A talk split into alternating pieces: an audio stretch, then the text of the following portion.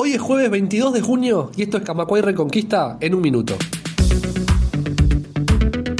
Una delegación de AEBU expuso ante la Comisión de Constitución y Legislación del Senado sobre los riesgos que presenta el proyecto de Cabildo Abierto para abatir el sobreendeudamiento. Entre otros, el consejero central Pablo Andrade declaró que de aplicarse esa ley se podrían generar fugas hacia el sector informal. Los partidos Nacional y Colorado impulsarán un proyecto para deudores del banco hipotecario que implica la fusión de este banco con el Banco República.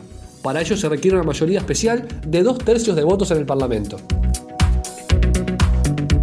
Los restos humanos encontrados en el batallón 14 pertenecen a una mujer y el análisis de ADN se hará en Córdoba. También se confirmó en la jornada de hoy que el cuerpo fue enterrado allí por única vez, pero no se pudo asegurar aún el momento de su muerte. Más información en radiocamacua.uy.